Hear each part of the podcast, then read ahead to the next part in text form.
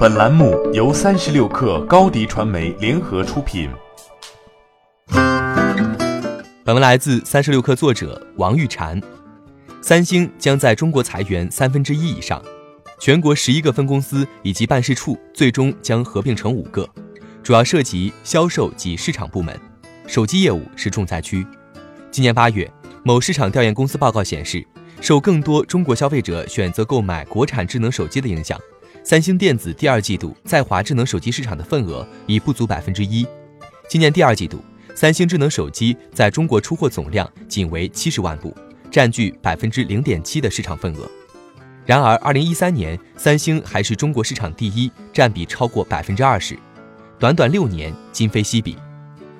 三星原本的市场被国产手机品牌抢走了。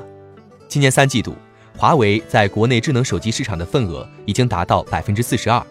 接近年底市场份额百分之五十的目标，三星在华颓势两年前已见端倪，只不过华为在海外市场受挫后，专攻国内市场的战略加速了这一进程。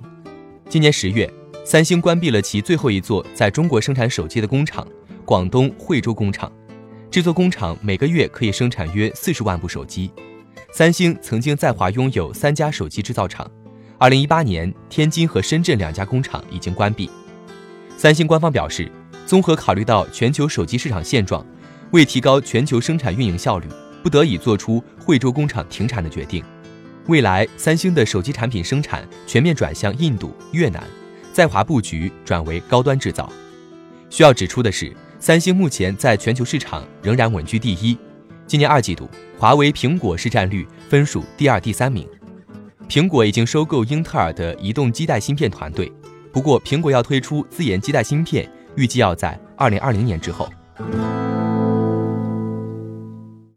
欢迎添加 baby 三十六克 b a b y 三六 k r 加入克星学院，每周一封独家商业内参，终身加入学习社群，聊风口谈创业，和上万课友一起成长进化。高迪传媒，我们制造影响力。商务合作，请关注新浪微博高迪传媒。